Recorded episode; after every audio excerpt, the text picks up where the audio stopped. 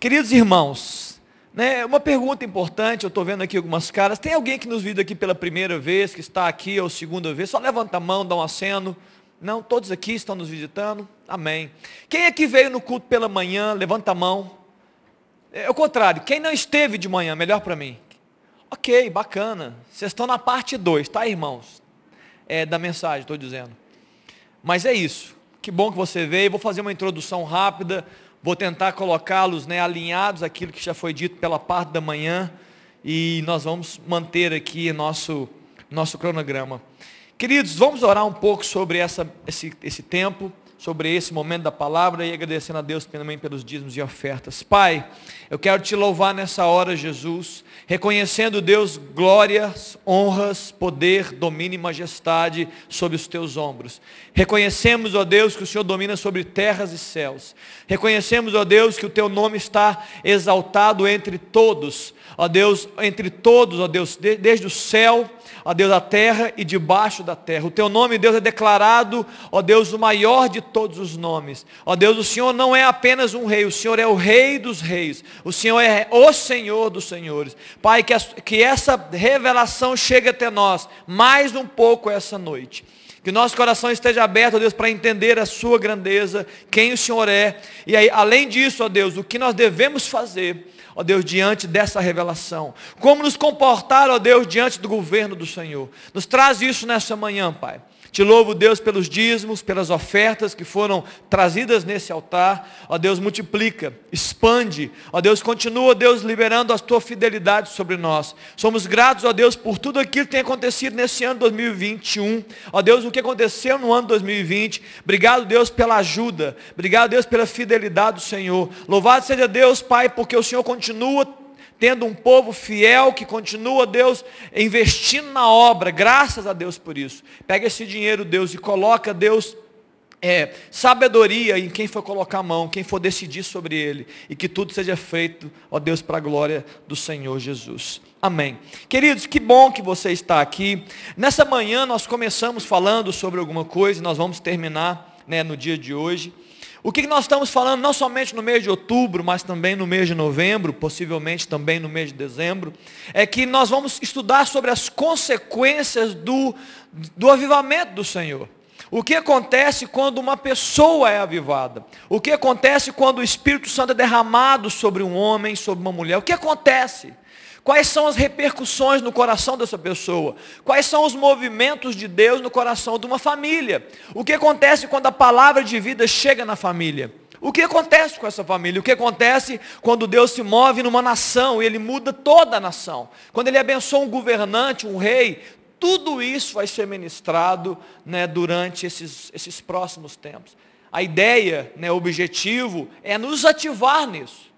É, é, é, é fazer-nos entender a importância da presença de Deus, da vida do Senhor, de buscarmos, né, termos encontros com Deus verdadeiros que nos transformam, porque a palavra de Deus fala que nós somos transformados de glória em glória, né, é nos movimentos, nas conexões firmes com Deus, na revelação do Senhor, corações abertos, Deus vai nos transformando, vai mudando a nossa história, vai nos ajustando a Ele. E dentro desse contexto, né, de, de outubro e novembro, eu estou inaugurando, Deus, né, o, o, mês de outubro, falando sobre, o mês de outubro, falando sobre o, o, o poder de Deus para avivar a nossa identidade, para a gente se localizar nesse processo. Nós precisamos nos localizar nesse processo, né? Esse processo de, da nossa existência. Para que a gente se localizando em Deus e entendendo né, essa reconstrução da nossa identidade, esse entendimento que vai nos trazer firmeza e não ilusão. Muitas pessoas estão iludidas, muitas pessoas estão vivendo uma vida louca, muitas pessoas estão perdendo tempo, investindo em coisas que não deveriam, estão é, priorizando coisas erradas. Por quê? Porque ainda não se entenderam nesse palco né, chamado terra, onde Deus já, já disse o que nós deveríamos fazer e como deveríamos viver. Então essa primeira palavra, na, na, na parte da manhã, eu li o texto de Isaías 44 e vou ler com vocês agora. Eu falei um pouco sobre a primeira parte de uma frase muito importante. Perdão, a segunda parte dessa frase. E hoje eu quero falar dessa primeira parte. Amém? Abra comigo Isaías 44, vamos ler esse texto vamos meditar um pouco sobre esse tema aqui. Isaías 44, vamos ler do verso 1 ao 5.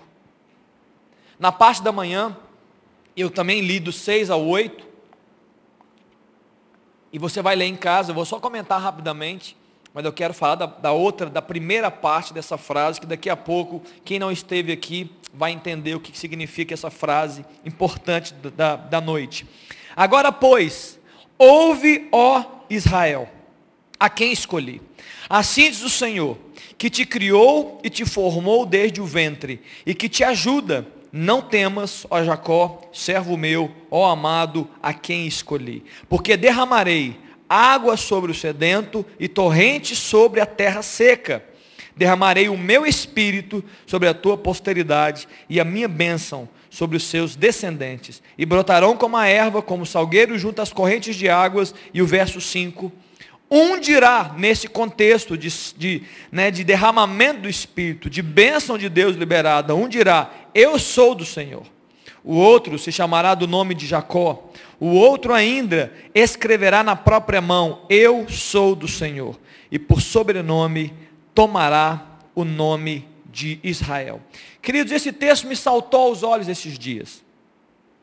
Eu não estou lendo o livro de Isaías, eu estou exatamente lendo o livro de Ezequiel. Eu já passei de Ezequiel, Lamentações, Ezequiel mesmo. E no, Novo, no, Antigo Testamento estou lendo o livro de Apocalipse no Novo. Eu gosto sempre de ler um, no Antigo e um no Novo, eu vou lendo. Então não é nem um texto das minhas devocionais. Mas quando eu li, quando saltou os olhos esse texto, eu nem sei porquê, eu ouvi essa frase, eu falei, queridos, meu Deus, como assim? Esses homens que vão ser cheios do Espírito, que vão receber um derramar de vida de Deus, eles vão declarar uma grande verdade. Eu sou do Senhor. E dentro desse contexto, desde ontem e hoje também pela manhã, eu estava perguntando sobre isso. Nós temos uma pergunta que nos atinge, atinge os jovens, talvez mais do que os mais antigos, mas a palavra é quem sou eu? Ou quem eu sou? É uma palavra que tem atingido a geração, quem eu sou? É uma palavra que você escuta no Instagram, no Facebook, você escuta youtubers o tempo todo tentando trazer essa, essa discussão em torno desse tema. Quem sou eu? Fala de identidade, fala de propósito, fora da igreja está sendo discutido, dentro da igreja está sendo discutido. E esse texto me, me trouxe uma pergunta ainda mais profunda. Que é a que eu falei na parte da manhã. Que a pergunta que nós deveríamos responder não é apenas é, é quem eu sou quem eu sou é uma pergunta importante, é uma pergunta valiosa. Mas existe uma pergunta ainda mais valiosa do que essa pergunta, quem eu sou. E a pergunta que nós devemos né, refletir sobre ela, eu quero te convidar a refletir sobre ela um pouco nessa noite, além de quem esteve de manhã, não é quem eu sou, mas de quem eu sou. Nós cantamos a canção, a primeira canção, Polly, é, levanta minhas mãos, é, qual que é? E aí, eu, é, quando eu levanto as minhas mãos, que te pertenço, Deus. Nós pertencemos a um Deus. De quem nós somos? Essa é a pergunta. Essa é a pergunta. Se nós respondemos corretamente essa pergunta, se nós tivermos entendimento real do que, significa essa resposta que nós estamos dando, eu sou do Senhor, eu acredito, queridos, que tudo muda na nossa vida. Muda tudo. Muda prioridades, muda sentimentos, muda pensamentos, até as lutas vão mudar. Pode ser até maiores, mas certamente serão mais leves do que as lutas que nós temos vivido. As sobrecargas que carregamos, não vamos deixar de carregar. Vamos só carregar as cargas do Senhor. Amém, queridos? O, nosso, o fardo de Deus é leve, o jugo é suave. Nós temos que andar em leveza. Mas eu acredito que quando realmente esse entendimento se abrir, por isso que nessa manhã, na manhã eu orei, né, e eu orei e declarei essa palavra que nós devemos viver por revelação, né? Deus nos revela a respeito dele, tudo vai mudar. Sabe as ansiedades que você tem, os medos, eles vão se perder, eles vão perder sentido. Por quê? Porque você não é de você mesmo, você é do Senhor. eu disse aqui para ajudar a responder essa pergunta na parte da manhã, só para que você se localizar dentro da sua história, da sua existência, do que você vive, para ajudar a você a responder essa pergunta de quem eu sou, a pergunta atrelada é: quem você quer agradar?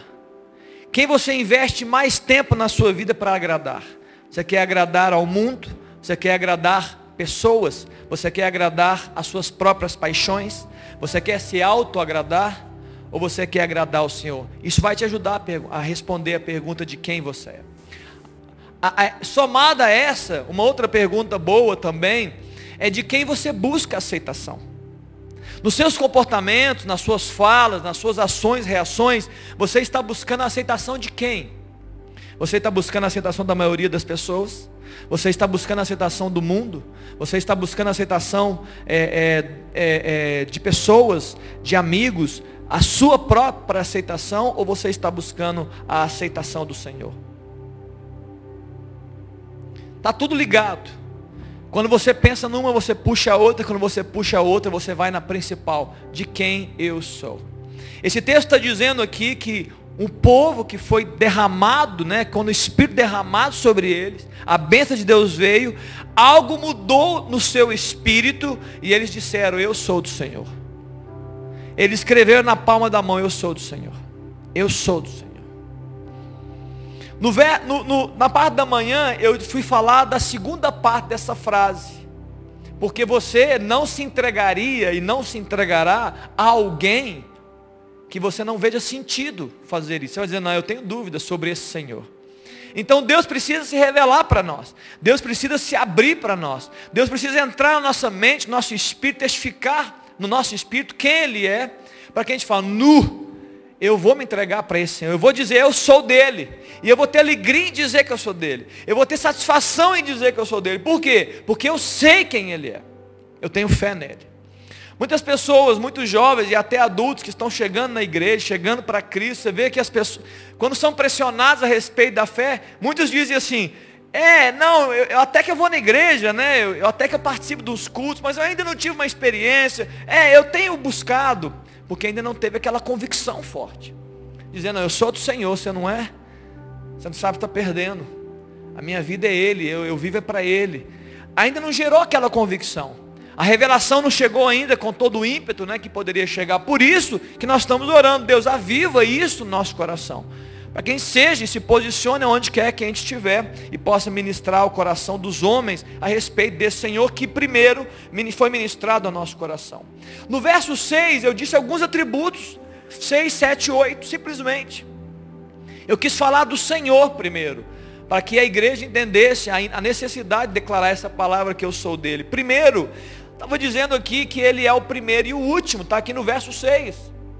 Que ele é o rei, ele é o redentor, ele tem capacidade de nos libertar, nos resgatar, nos livrar. Tudo isso gira em torno do Senhor. Ele é o primeiro e o último. Está tudo, toda a existência daquilo que você consegue ver, visualizar, está sob o domínio desse Senhor. É Ele nada mais inteligente para um ser humano que tem essa revelação de se entregar totalmente a Ele. No verso 7, fala sobre as predições do Senhor, fala do, da sua capacidade de falar do futuro, sem que o futuro ainda tenha acontecido. Isso faz parte da onisciência de Deus, o poder de saber todas as coisas, de conhecer o passado, o presente e poder declarar livremente o futuro. É Ele. E se nós entendemos que Ele é isso tudo, que ele tem essa onisciência, que ele também, dentro da onisciência, ele tem a presciência, ou seja, ele sabe o que vai acontecer se você tomar esse caminho, como ele também sabe o que vai acontecer se você tomar aquele outro caminho, como ele sabe tudo, por que não nos entregarmos aos conselhos desse Senhor? Por que não vivemos sobre né, o governo e o domínio desse Senhor? No verso 8, além de algumas coisas que foram ditas, ele termina dizendo, ele pergunta, há outro Deus além de mim? Esse texto fala da unicidade, Ele é o único Deus, não há outro Deus. Não há ninguém e nenhuma coisa que nós devemos entregar ao nosso coração. Ninguém. Não há nada nessa terra visível ou até invisível que nós devamos entregar ao nosso coração, entregar a nossa vida. Né? Nos devotarmos, nos dedicarmos, nada. Somente um Deus, é Ele, o Senhor Jesus. Só Ele, único. E além disso, ele comenta no final, não há outra rocha que eu conheço. E eu disse na, na, parte da manhã sobre a rocha. A rocha é um sinônimo de quê? De firmeza, de estabilidade e de segurança. Então Jesus, esse nosso Deus é isso tudo. Ele é sinônimo de segurança. Ele é sinônimo de estabilidade, ele é sinônimo de firmeza. A terra pode entrar em terremotos, mas a rocha chamada Jesus, ela não entra, é, ela não se abala. E aqueles que estão pisando na rocha, aqueles que sustentam né, sobre a rocha chamada Jesus, também não se abalam. Nós nos abalamos quando nós estamos pisando em pedregulhos, quando nós estamos pisando em coisas que são pequenas, menores, mas quando nós estamos pisando né, no Senhor Jesus, nós estamos também abala, é, é, inabaláveis como Ele é inabalável. Amém, queridos? Ele é o Senhor. Se nós temos essa revelação, como foi falado na parte da manhã, de forma prática, natural, de forma simplória, nós vamos entregar esse Senhor e vamos declarar, eu sou do Senhor, porque Ele é tudo isso e muito mais. Aqui foi só uma parte do texto. Mas agora nessa parte da noite, eu quero continuar essa mensagem, eu quero falar da primeira parte da frase, o que eu sou. O que que você será agora sendo do Senhor? O que acontece com um homem? O que acontece com uma mulher? Quando ela se torna verdadeiramente, é, é, quando essa, essa palavra, essa frase se torna verdade, eu sou do Senhor. O que acontece conosco?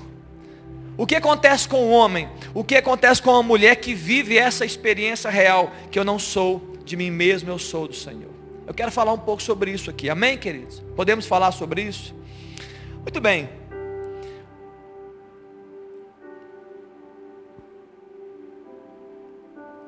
Eu quero falar nessa noite sobre o eu perdendo força e abrindo espaço para o Senhor. Amém? Se, se você é do Senhor, então o seu eu vai perder força e vai abrir espaço para o governo. Amém ou não? Tá claro ou não? Simples assim, né? Não é tão difícil isso, né? Muito bem, a primeira coisa que eu quero falar está em 1 Coríntios, no capítulo 6, no verso 19 e 20. Léo, me ajuda a participar de alguns textos que eu quero ler. Em 1 Coríntios, capítulo 6, no verso 19 e no verso 20. Esse texto fala sobre, ele está falando sobre a sensualidade, sobre o uso do corpo.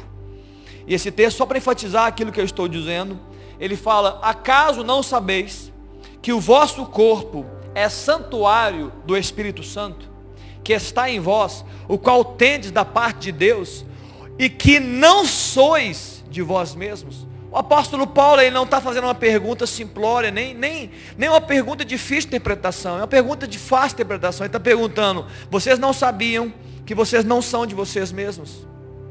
Vocês não são de vocês mesmos. E ele continua no verso 20, porque fostes comprados por preço, agora pois glorificai a Deus no vosso corpo. Esse trecho me traz duas coisas importantes. É o primeiro ponto, que esse texto fala que nós não somos donos de nós mesmos. Importante, está claro isso para você. Você não é dono de você mesmo. Então, se você não é dono de você mesmo, você não é dono nem do seu futuro. Se você não é dono do seu, de você, você não é dono do seu futuro. Se você não é dono do seu futuro, você não deve viver para você mesmo. Você deve viver para outro alguém. Nesse caso, o Senhor. Ou seja, nós vivemos e existimos, como esse texto fala, para a glória do nosso Senhor. Olha só, se você não é de você mesmo, então viva a sua, a sua vida para glorificar a Deus. As suas intenções, as suas motivações, o acordar seu, você acorda de manhã, você dorme à noite, você pensa coisas. A grande, a grande pergunta que você deve responder é o que eu estou fazendo. Glorifica a Deus, é o seu eu abrindo mão, abrindo espaço para viver a experiência né, do governo do Espírito no seu coração. E nesse contexto né, desse texto, 1 Coríntios, duas coisas, sobre são duas, duas coisas me saltam aos olhos.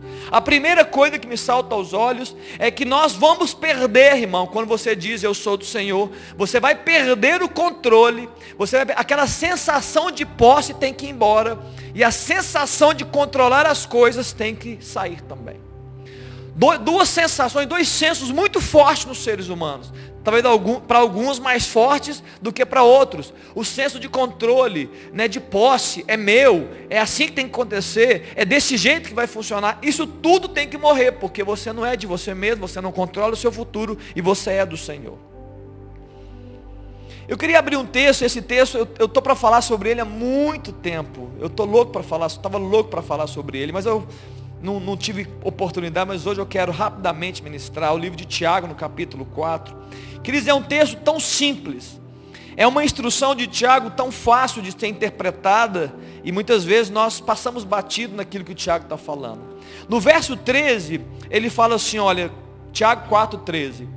Atendei agora vós que dizeis, talvez você também tem, esteja dizendo essas palavras, hoje ou amanhã iremos para a cidade, tal, e lá passaremos um ano e negociaremos e teremos lucros. Esse texto não está falando de pecado.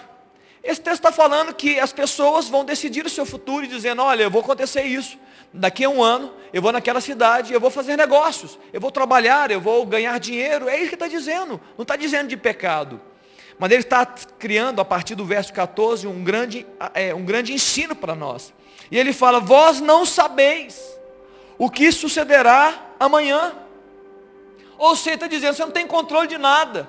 Você não tem controle sobre a sua vida. Então, na verdade, o que é a sua vida? O que é a vossa vida? Sois apenas como neblina, que aparece por um instante e logo se dissipa.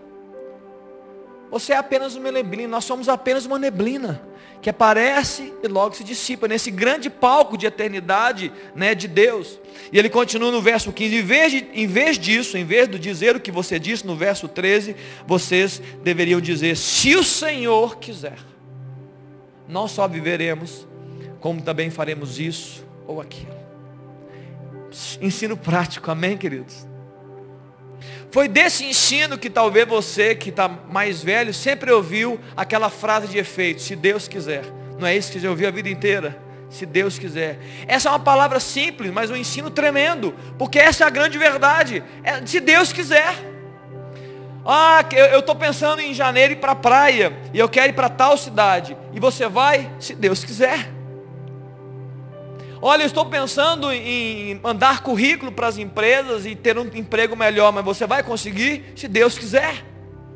Olha, eu estou pensando em, em namorar aquela menina, estou pensando em casar com aquela mulher, com aquele homem, e vai acontecer se Deus quiser. Porque se Ele quiser, vai acontecer. Agora, se Ele não quiser, que não aconteça. O que, que não pode acontecer conosco? É você utilizar todo o seu recurso, esforço e força para fazer algo que Deus não te falou para fazer. Sabe o que é difícil para nós esse senso de controle? Porque nós temos armas de controle. Você tem armas de controle. Você quer saber armas de controle? Você tem tempo, você tem saúde, você tem dinheiro. São armas de controle. Você tem voz, você tem armas de controle. Muitas pessoas podem comprar coisas mesmo que Deus não queira que eles comprem, porque tem dinheiro para comprar. Você tem cartão de crédito, você tem crédito na praça, você trabalha. Então nós temos é, coisas que nós temos dentro de nós que são coisas de controle, forças, que nós podemos dominar os ambientes, falas, podemos fazer. E muitas pessoas acham que tudo chega na sua mão é de Deus. Já que chegou na minha mão, já que eu consegui fazer, eu comprei, eu adquiri, eu fiz, eu desejei, eu briguei, até namoros. Eu tenho uma arma, a menina, o rapaz tem armas. Mesmo que Deus não queira, a menina tem a arma da sedução, o rapaz pode ter a arma do charme.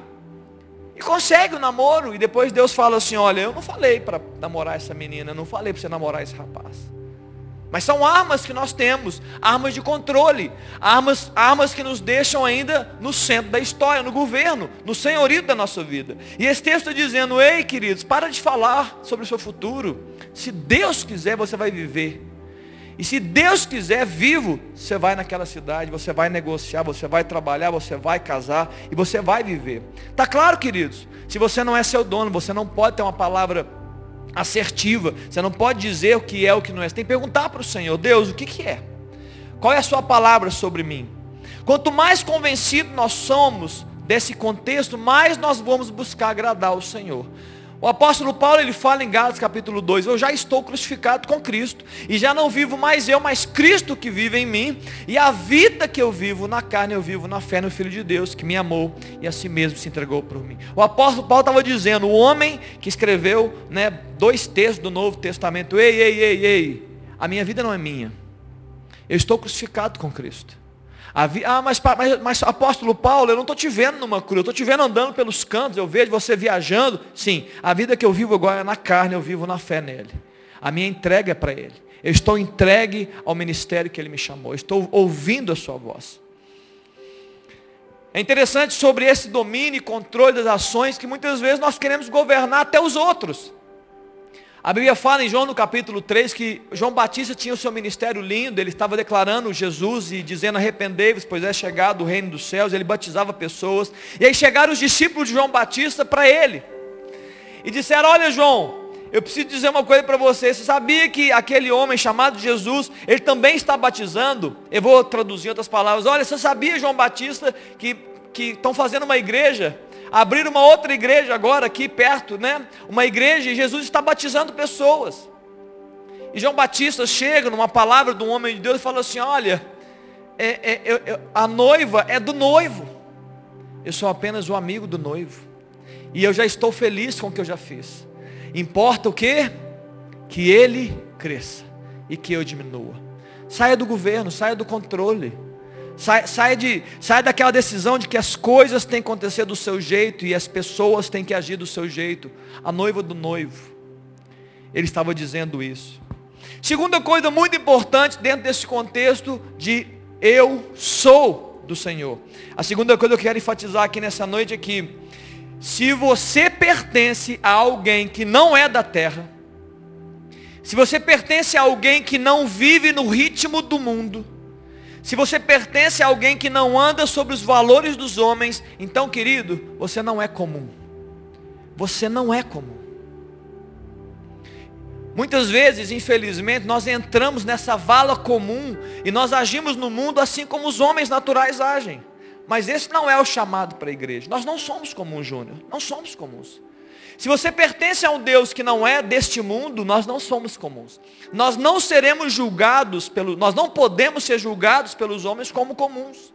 Por isso que Jesus ele fala o tempo todo, olha, se me perseguiram porque eu sou incomum, porque eu penso diferente, porque eu ajo diferente, porque eu me movimento diferente, eles vão perseguir vocês. Eles não vão compreender. Assim como os homens não me compreenderam, os homens não vão compreender a minha igreja. Não vão compreender por quê? Porque vocês não andam no ritmo do mundo. Então, isso é importante você entender. Muitas vezes nós queremos nos, acomo, é, é, é, nos conformar ao mundo. Isso não determina o governo do Senhor. O governo do Senhor nos deixa diferentes do mundo. Você é diferente em vários aspectos. Você é diferente nas suas crenças, na sua, nas suas ideologias. Você é diferente dos seus comportamentos. É isso. Por quê? Por quê, pastor? Porque você não é comum. Sabe o que é difícil para todos nós aqui, para a igreja de Jesus, instalada né, no mundo, instalada né, na terra, é que nós temos uma atração pelo reino dos homens. Por que, pastor, que nós temos uma atração? Sabe por que, que nós temos uma atração? Porque nós somos homens, né, e somos naturais mas é porque as recompensas, elas são mais palpáveis. Você andar, no, andar nos ritmos do mundo e alcançar as coisas dos homens, é mais fácil, é uma recompensa visível. Então aquilo que eles dizem que é sucesso e você alcança, isso traz satisfação. Ela é natural, mas ela traz satisfação. Você se sente bem alcançando coisas que os outros estão alcançando também. Um dia Asaf, um dos salmos, ele disse, olha, eu andando com o Senhor, eu tentando fazer o meu melhor, eu vi os ímpios enriquecendo. Eu, parece que esses homens não se cansam, eles estão sempre felizes e, e gastando o seu dinheiro. E a Bíblia fala que Deus abriu a revelação e falou assim: Eu vou te dar o futuro desses homens. Eu, eu, eu vou te mostrar o fim deles. O fim deles é nada. Agora o seu fim está garantido. E Asaf, ele, ele teve, né, o coração dele se abriu para essa revelação. Mas é isso, é difícil. Nós somos atraídos pelo que o mundo está gritando. Por quê? Por sermos homens naturais. Então eles gritam, é assim que se faz. É, isto é sucesso. É, é assim que deve se funcionar. É assim que você deve agir. É assim que você deve reagir. E nós, algumas vezes, somos atraídos por isso. Mas eu preciso dizer nessa noite, pela, a segunda coisa importante, você não é comum se o Senhor Jesus, Ele governa a sua vida. Não espere ser igual. Não espere ter comportamentos iguais. Você é diferente. A igreja de Cristo é diferente. O nosso DNA ele foi transformado quando o Espírito Santo ele entrou e ele mudou a nossa estrutura, ele nos regenerou. Nós somos diferentes. Não busque ser aceito pelo mundo e pelas pessoas que não têm a sua fé. É, vai ser difícil as pessoas te aceitarem. Você vai fazer de tudo, você vai fazer o seu melhor. Você vai tentar ser amigo das pessoas, você vai tentar ser, mas numa hora que entrar, numa palavra é, que vai te fazer o divisor de água entre aqueles que creem e não creem, você vai, vai ser colocado à prova. E a pessoa vai dizer, mano, agora eu não gosto de você, mas só porque agora eu estou dizendo da minha fé, é isso mesmo. Nós não somos comuns, queridos. Você não é comum. Você precisa sair dessa noite aceitando esse entendimento. Número 3, se você não é comum, e se você não vive a sua vida para você mesmo, então você não deve focar nas suas próprias habilidades. Não foque a sua existência nas suas próprias habilidades. Não faça isso. Se você não é de você, se você é do Senhor, agora você ganhou uma capacitação nova para viver as coisas de Deus. Então não foque as suas próprias habilidades.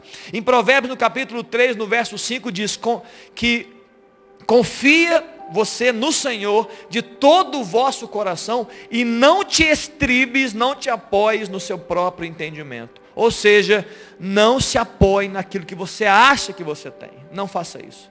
Você não é de você. Você vai viver agora numa outra dimensão. Em Jeremias, no capítulo 17, verso 5, fala: Maldito o homem que confia no homem, que faz da sua, da sua carne mortal o seu braço forte e, se, e, seu coração, e, e aparta o seu coração do Senhor. Então não confie nas suas habilidades. Não ache que você que vai conseguir fazer as coisas. Não ache que você que tem um talento para fazer as coisas. E isso não determina que o Senhor é o seu Senhor. Isso determina que você é o Senhor da sua história. E o verso 7 de Jeremias, capítulo 17, fala: Bendito o homem que confia no Senhor e cuja esperança está nele e cuja esperança é o Senhor.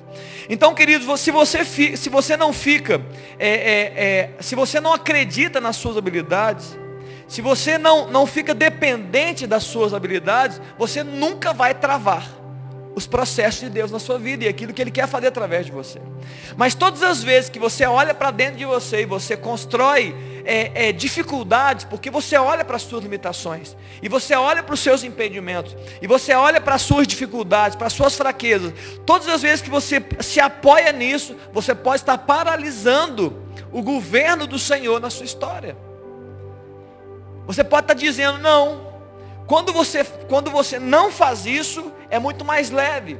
E quando você entende que você não deve se apoiar nas suas habilidades, palavras do tipo, eu não consigo, eu não posso, eu não vou alcançar, eu não vou dar conta, isso não é para mim, perde força. Sabe quando a sua mente te, te invade, você fica assim temeroso sobre o seu futuro? Ou até pelo presente, será que eu vou conseguir? Será que eu vou dar conta? Será que eu tenho habilidade para isso? Será que eu vou ter força para isso? Será que eu vou conseguir atingir isso? Quando você entende que você não é de você mesmo, você não deve focar suas habilidades, tudo isso perde força. E isso vai gerar o quê? Vai gerar uma força inversa. E você vai dizer, eu não consigo, mas o meu Senhor consegue mas o dono da história consegue. Eu não tenho capacidades, mas o meu Senhor tem capacidades. Olha, eu não, eu não sei se eu vou conseguir vencer essa batalha, mas aquele que vence todas as batalhas, ele vai me fazer vencedor sobre essa batalha. Está entendendo a inversão que vai gerar? É você abrindo mão, você perdendo espaço, as suas habilidades perdendo força, as suas dúvidas perdendo força. O que, você está fazendo? Você está dizendo, eu tenho o Senhor, eu não sou comum, e eu não vou focar em mim, a minha vida está focada no Senhor, naquilo que Ele pode fazer. O Ele, Senhor, se torna muito mais, é, é, a dimensão do Ele aumenta e ganha proporções muito maiores no seu interior. Então você acorda pensando não mais em você, você acorda pensando nele e naquilo que Ele pode fazer. Nossa, eu tenho uma reunião hoje. Eu tenho uma reunião importante hoje, eu tenho uma aula para dar, eu tenho uma questão para resolver. E você fica sempre assim, eu, eu, eu, eu, eu. Quando você perde essa, quando você entende, você inverte os valores de Deus, olha o que vai acontecer hoje. Eu não consigo, mas o Senhor pode. Eu não tenho essas habilidades, mas o Senhor tem. Eu acho que eu não vou dar conta, mas o Senhor vai fazer por mim. Eu me sinto fraco, mas a minha força não vem de mim mesmo, vem do Senhor. Tá claro, queridos? Quem entende não foca não foca a sua vida nas suas próprias habilidades, porque vai faltar habilidades. E o pior, se você foca só nas suas habilidades, você vai encontrar um caminho de soberba, um caminho de orgulho que também não vai fazer bem para você. Porque você vai se achar. E Deus está dizendo, não, para de se achar. Muito bem, quarto ponto e último ponto, perdão, sobre esse é o último ponto que eu quero trazer aqui. Se você é do Senhor, se você não é, se você não vive para si mesmo, se você vive para a glória de Deus, se você não é do Senhor, se você não é comum, se você não, não foca nas suas próprias habilidades, então você agora é sendo do Senhor, você é responsável por dar continuidade à obra que Ele fez, faz e fará. Você é responsável, se você é do Senhor, então você é responsável por dar continuidade à obra que o seu Senhor fez, está fazendo e fará. Amém, queridos? Olha que interessante que está em João, no capítulo 5, no verso 19. João capítulo 5, no verso 19. Jesus está falando sobre as suas execuções, sobre o que ele tem feito com a sua vida, sobre o que ele tem ministrado ao coração dos homens.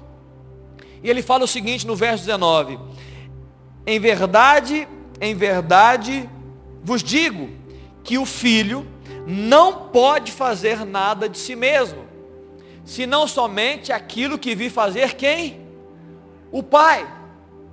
Porque tudo o que o Pai, tudo o que o, tudo, onde eu estou, senão somente, porque tudo o que este fizer, o Filho também semelhantemente o faz. Jesus está falando da relação dele com o seu Pai. E ele fala que ele não veio fazer a vontade dele, fez a vontade do Pai. Então, nesse contexto, está dizendo, eu só faço o que eu vejo meu Pai fazendo. Eu só estou tentando imitar o meu Pai. Eu só estou tentando é, fazer aqui na terra aquilo que meu pai está fazendo na terra. Eu só estou seguindo o ritmo dele.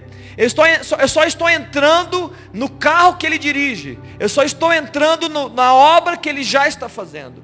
Essa palavra de Jesus a respeito dele mesmo, ela deve ser a mesma palavra para mim e para você a respeito da sua própria vida. O filho deve observar o pai ser responsável pela obra do Pai e fazer, o que, e fazer aquilo que o Pai está fazendo. Eu te pergunto nessa noite, o que o Pai está fazendo na terra? O que o nosso Pai está fazendo na terra? Segundo a Bíblia, se você não tem né, total certeza dessa resposta, segundo a Bíblia, o que o Pai deseja fazer sobre a terra? Porque eh, Jesus está dizendo que o Filho, ele faz o que o Pai ele vai fazer o que o pai, ele vai fazer o que ele está vendo o pai fazer. O que, que o pai está fazendo? É o que nós temos que fazer. O que, que o pai está fazendo é o que nós vamos fazer.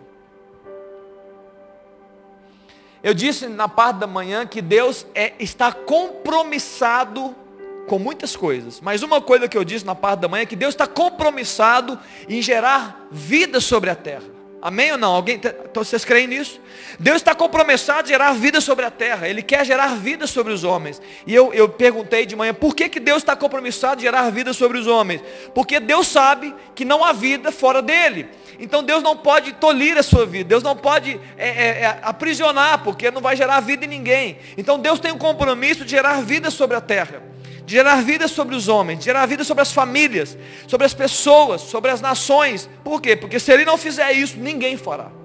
Então, se Deus está fazendo isso, eu estou dizendo apenas uma das coisas que Deus é compromissado, apenas uma coisa que Deus é compromissado em gerar vida. Eu utilizei aqui o texto de Ezequiel, capítulo 47, se não me engano, onde a Bíblia fala que o rio de vida de Deus, ele invade a terra, ele não fica apenas ali no templo, ele vai invadindo a terra e gerando vida por onde passa. Se nós somos isso, se Deus está fazendo isso, então nós temos que fazer isso. Nós temos que participar dessa obra de gerar vida onde quer que nós andamos. Onde, pastor, especificamente? Dentro da igreja? Não, dentro da igreja, mas principalmente fora da igreja, onde a morte está estabelecida. Eu tenho certeza que se você parar agora para refletir rapidamente, você vai encontrar morte na sua família. Você vai encontrar ambiente de morte no seu prédio. Você vai encontrar ambiente de morte ou pessoas que estão aí amortecidas, doentadas no seu trabalho, na sua vizinhança, você vai encontrar. Se você andar pelas ruas, se você entrar numa padaria, se você tiver discernimento e parar para pensar, você vai encontrar a morte ali. Se você for numa pizzaria e, e, for servido por um garçom, você pode, por discernimento, encontrar a morte na vida do garçom. Se Deus te der essa liberdade, você vai encontrar morte no, na, na, ao redor, aonde você pisar. Até nas suas férias, se você estiver atento, você vai encontrar ambiente de morte na sua, ali, né, nas suas férias. No hotel, na casa que você alugar, na pousada que você for.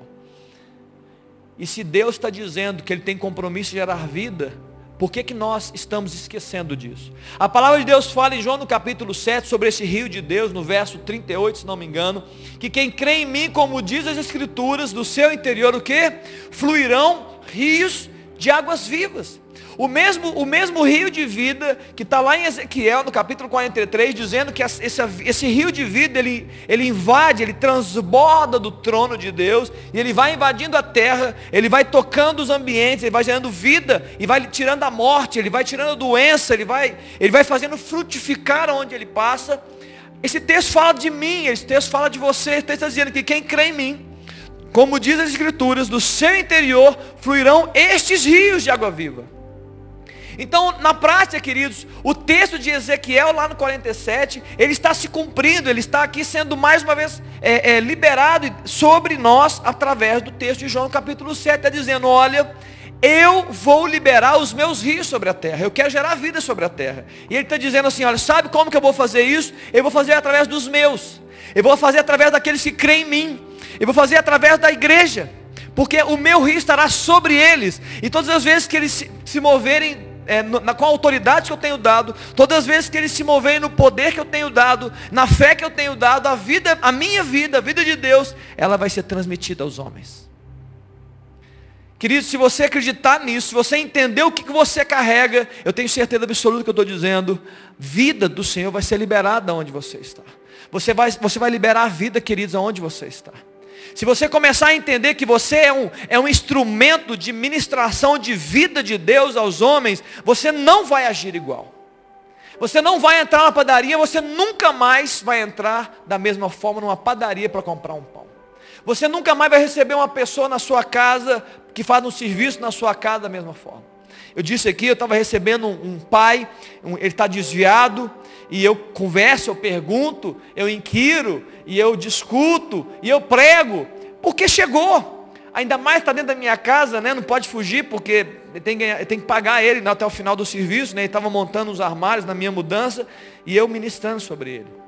Os filhos vão à igreja, e ele não vai à igreja, eu falei, querido, você, quer que seu filho tenha o seu mesmo caminho? Você quer que seu filho perca a fé? E ele tem argumento para dizer para você que ele também vai sair da igreja? Porque o meu pai saiu.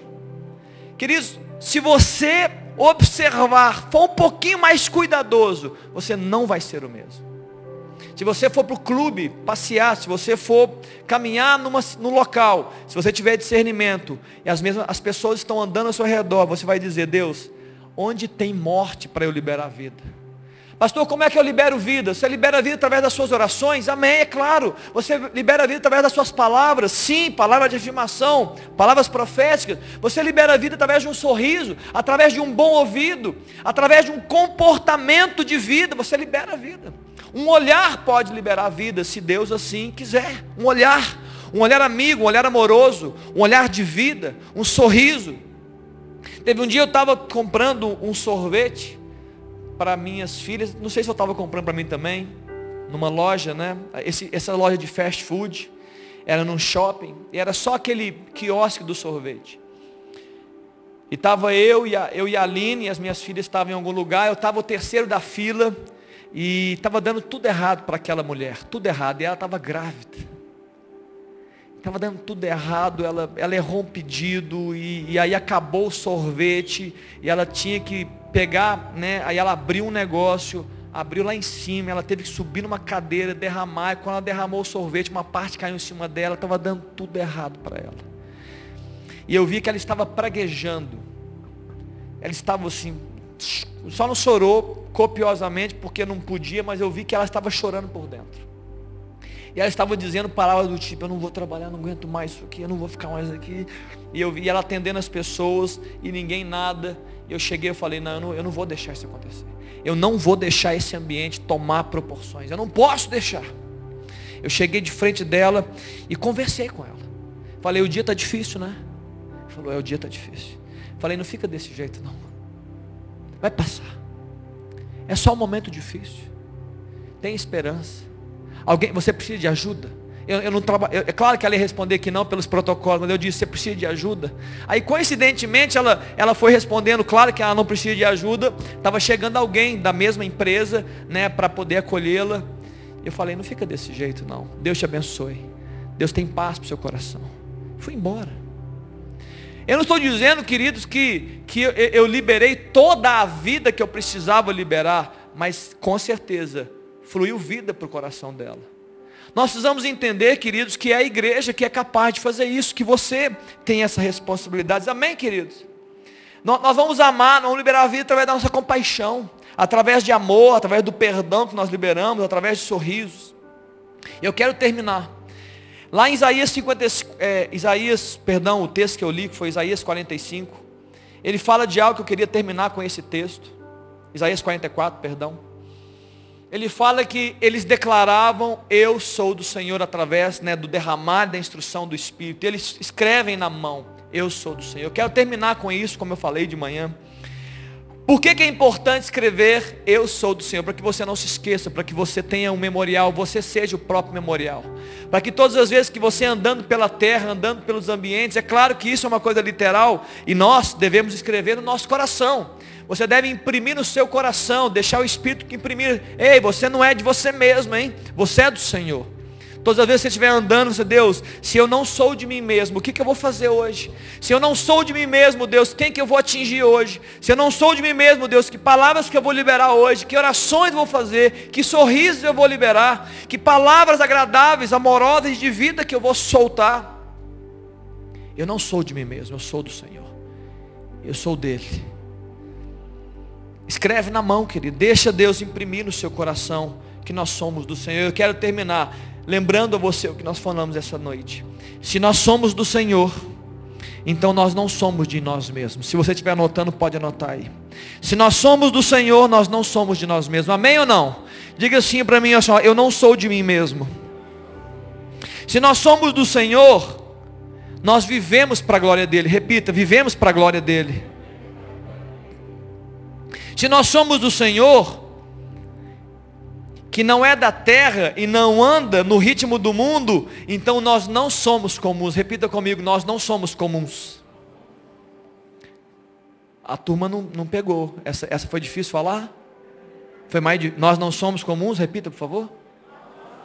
Ah, achei que a turma estava assim, está com dificuldade de acreditar nisso? Acredite, pode ter fé. Você não é comum, queridos. Número 4, se nós somos o Senhor, então nós não focamos a nossa vida em nossas próprias habilidades. Diga assim, nós não focamos em nossas próprias habilidades. Nós não confiamos na força do nosso braço. Amém, querido? Se nós somos do Senhor, então nós somos responsáveis, somos responsáveis, repita comigo, responsáveis por fazer o que vemos Ele fazer. Amém? Vamos orar sobre isso. Feche os seus olhos aí um pouco. Feche seus olhos, ore comigo nessa noite. Vamos, vamos aplicar o ensino por meio da oração. Pai, está aqui a tua igreja reunida, ó Deus, neste templo. Ó Deus, sabemos que é apenas uma parte da igreja, mas ó Deus, sabemos que é a tua igreja reunida. A igreja, Deus, que quando se reúne em teu nome, Deus, o Senhor está presente. Reconhecemos, ó Deus, sabemos pela fé que o Senhor está aqui no nosso meio. E nessa noite, ó Deus, está nos chamando, Deus, chamando este povo, ó Deus, para algo maior. Ó Deus, para um entendimento maior a respeito de quem nós somos, da nossa própria identidade. Ó Deus, nos ajuda, Senhor, a respondermos verdadeiramente, corretamente, a pergunta que o Senhor nos traz essa noite. E a pergunta é de quem nós somos. Ó Deus, nos ajuda, cada família aqui representada, cada homem e mulher, de quem nós somos. Ó Deus, e nos ativa, Deus, a responder, ó Deus, que nós somos do Senhor, que nós não somos de nós mesmos, que nós vivemos para a tua glória. Ó Deus, que nós não devemos, ó Deus, é, é, é, nós não somos comuns e nós não devemos, ó Deus, focar nas nossas próprias habilidades e forças, porque nós vivemos sobre um governo diferente e, ó Deus, nós devemos, nós devemos ter responsabilidade, ó Deus, em fazer aquilo que o Senhor está fazendo. Capacita, Deus, o teu povo para viver isso. Como oramos de manhã, ó Deus, e citamos o apóstolo Paulo que orou por tantas igrejas. Ó Deus, abre nosso entendimento para essa revelação, Pai. Que, ó Deus, os nossos olhos sejam iluminados, os olhos do coração, para entender o Senhor. Ó Deus, o Senhor, como foi ministrado nessa manhã, entendemos também, Deus, o nosso papel, ó Deus, diante do Senhor. Sim, Pai, nós somos do Senhor. Ó Deus, que essa revelação venha, Deus, firme passo. Ó Deus, nos ajude na manhã que acordamos. Ó Deus, nos ajude no caminhar, Deus, para o trabalho. Enquanto, ó Deus, estamos trabalhando, fazendo algo, ó Deus, que nós tenhamos essa palavra, Deus, recuando dentro de nós. Nós somos do Senhor. Nós temos um dono. Nós temos alguém que nos governa, alguém que cuida de nós, alguém que nos guia, que nos direciona, alguém que nos capacita. Senhor Jesus, nós somos do Senhor. Nós não somos de nós mesmos. Essa é a minha oração, Pai, em nome de Jesus. Amém, queridos? Louvado seja Deus. Eu queria convidar a turma do louvor, nós estamos num tempo muito especial aqui agora, de ceia do Senhor. Eu disse aqui que nós escrevemos na nossa mão, né, eu falei sobre isso, para que isso seja memorial para você, para que você nunca se esqueça. É claro que essa palavra não é literal, né, não é para você efetivamente escrever, a não ser que você precise escrever, escreva. Mas na prática, o que Deus quer fazer é imprimir no nosso coração essa palavra. Né, que nós somos dele, que nós temos um dono e nós devemos reagir a esse entendimento corretamente, como nós ministramos aqui essa manhã e como ministramos agora à noite. Mas agora nós vamos fazer um outro memorial que é a ceia do Senhor. Nós estamos aqui, todos estão convidados à ceia. A palavra de Deus fala para a gente se examinar, examinar esse tempo. Para quê? Para fazer com sentido. Para não fazer por fazer para não fazer de forma automática, para não fazer só porque estamos aqui, com sentido. A canção vai ser cantada, possivelmente, é de manhã, é a mesma canção de manhã. A canção que vai ser cantada, ela vai nos ajudar a trazer a memória o que nós estamos ministrando aqui essa noite. Mas não somente essa canção, o seu coração. Eu queria que você colocasse seu coração aqui essa noite. Mais uma vez. A pastora, eu vim de manhã, louvado seja Deus, nós vamos trazer essa memória de novo. A obra do Senhor, aquilo que Ele executou. Aquilo que ele fez, que foi de eternidade, que fez há dois mil anos, foi, foi prometido antes, foi feito há dois mil anos, e essa, esse sacrifício eterno, ele nos carrega, ele nos abençoa, e ele é um sacrifício de todos os tempos, eterno, para sempre, não é mais necessário que ninguém faça nada, está consumado, Jesus fez, a vida dele está liberada para todos os homens. Enquanto cantamos, queridos, Mário, pode vir com a turma dos diáconos, pode vir com a turma que vai liberar né, os, os, o pão e o vinho. Você vai pegar e você vai esperar, por favor, para a gente poder fazer isso juntos. Amém? Vamos cantar.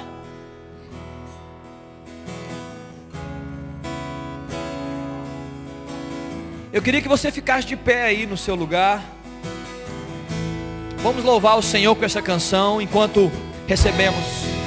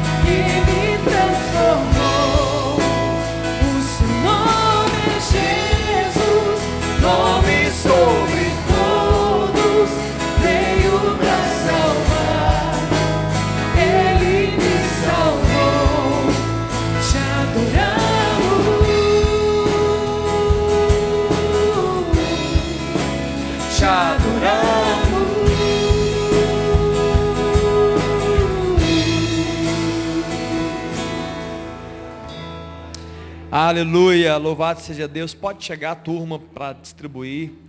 Você crê nisso, queridos? Amém ou não amém? A palavra de Deus, ela fala, Jesus estava falando com alguns homens e ele estava dizendo assim, olha, porque o pão de Deus é o que desce do céu e dá vida ao mundo. Esse é o pão de Deus.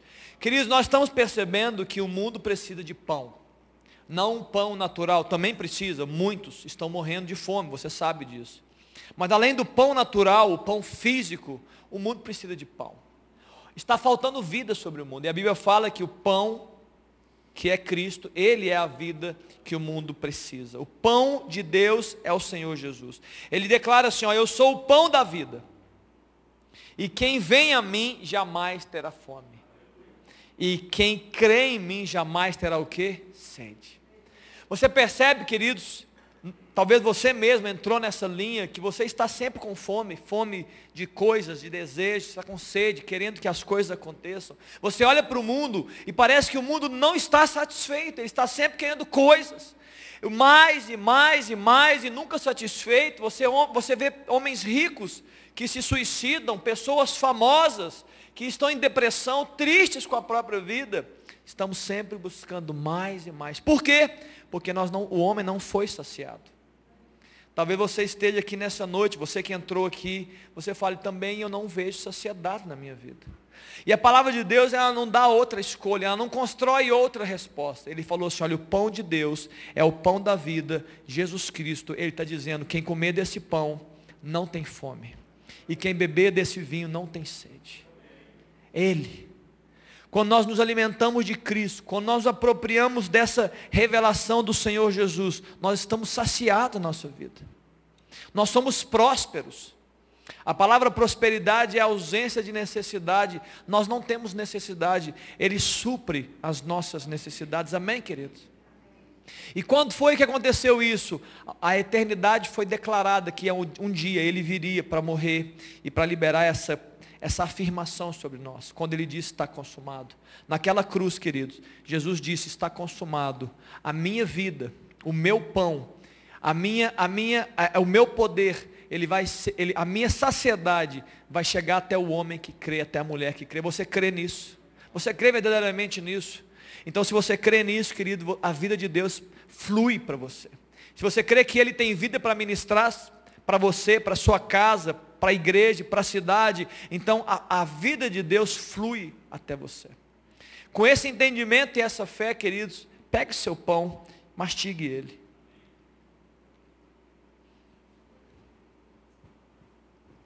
Sim, Senhor. Ore ao Senhor nessa hora. Libere a sua gratidão diante dEle. Declare a sua dependência. Se não fosse Ele, não haveria vida. Nós não estaríamos aqui. Nós nunca nos, nos sentiríamos saciados, tranquilos e satisfeitos. Obrigado, Jesus. Obrigado, Deus, pelo sacrifício. Obrigado, Deus, porque o Senhor não ousou, o Senhor não hesitou dar a sua própria vida. Que o Senhor, Deus, antes mesmo do homem pecar e desobedecer, o Senhor já tinha entregue a sua vida. O plano já estava construído, Deus, antes da fundação da terra. Obrigado, Deus, pelo teu amor. A palavra de Deus diz também que no, no, no tempo da ceia, após ter compartilhado do pão da vida, ele também pega o cálice e ele declara algo sobre esse cálice. Ele cria um símbolo, um símbolo de aliança. E ele diz o seguinte: ó, essa é a minha aliança. Com quem? Com aqueles que creem em mim. Você crê no Senhor Jesus, querido? Você crê no Senhor Jesus? Então você tem uma aliança com Ele. Nós temos uma, uma, uma, um entendimento muitas vezes deturpado de aliança, porque o mundo está nos deturpando. Mas Deus não tem nenhuma deturpação a respeito de aliança. Deus não quebra alianças. Deus não desfaz alianças. Nós fazemos isso, Deus não faz. Deus não pode ser infiel. Isso não faz parte do caráter de Deus. Se você crê no Senhor Jesus, você tem uma aliança com Ele. E uma aliança de bênçãos sobre a sua vida. Uma aliança de cuidado, de zelo, de instrução. Uma aliança de vida. E essa aliança que nos sustenta hoje e vai nos sustentar eternamente, aliança com Jesus Cristo. Você pode ter aliança com os homens, mas elas são desfeitas, elas são pequenas, elas são menores. A aliança com Deus, ela te sustenta todos os dias. Se você crê nessa palavra, querido, e nessa aliança, seja grato a Deus enquanto você toma desse cálice.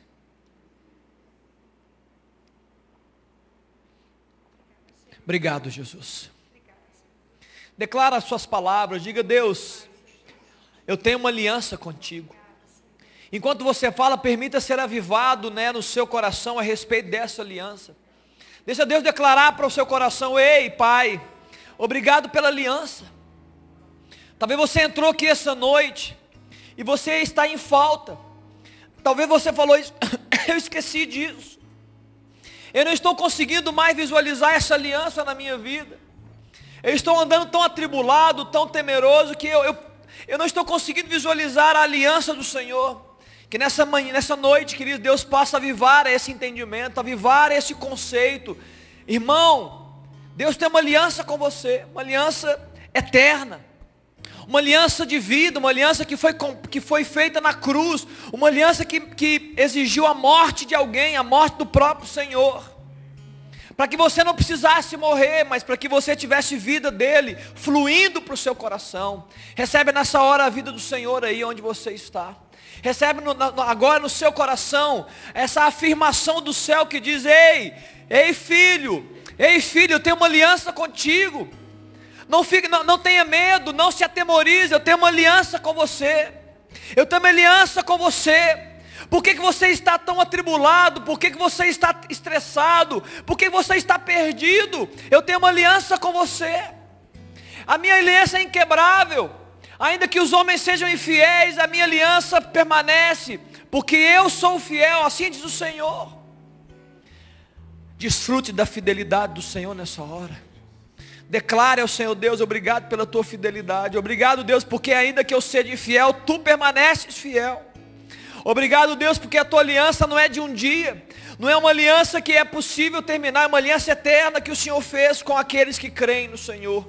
Se você não está crendo, querido, nessa noite, talvez Deus queira te voltar a crer. Deus queira, Deus queira, é, talvez Deus queira colocar no seu coração mais porção de fé para crer nessa aliança e crer no Senhor. Faz isso, Deus. Aviva essa obra, aviva a tua obra, Deus, no coração da tua igreja. Aviva a tua obra, Deus, no coração dos meus irmãos. Libera essa vida nessa noite. Ó Deus, enxuga as lágrimas. Enxuga as lágrimas, ó Deus. Desaperta, Deus, o coração. Alivia os pesos. A sua aliança é uma aliança de leveza. É uma aliança de convicções, de certeza. Faz isso, Deus, ministra isso no nosso coração. Em nome de Jesus.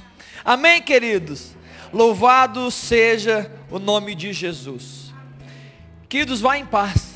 O Senhor te abençoe e te guarde. O Senhor faça resplandecer o seu rosto sobre ti e te dê shalom. Shalom para você. Paz do Senhor. Sustento do Pai. Segurança no Senhor. Antes de ir, libera essa palavra para alguém. Antes de sair, fala assim: olha, a paz do Senhor seja com você. Enquanto nós cantamos aqui bem baixinho, vocês queriam cantar, eu percebi? Ah não? Fala assim, a paz do Senhor seja com você. Libera a palavra, assim, a paz do Senhor seja com você.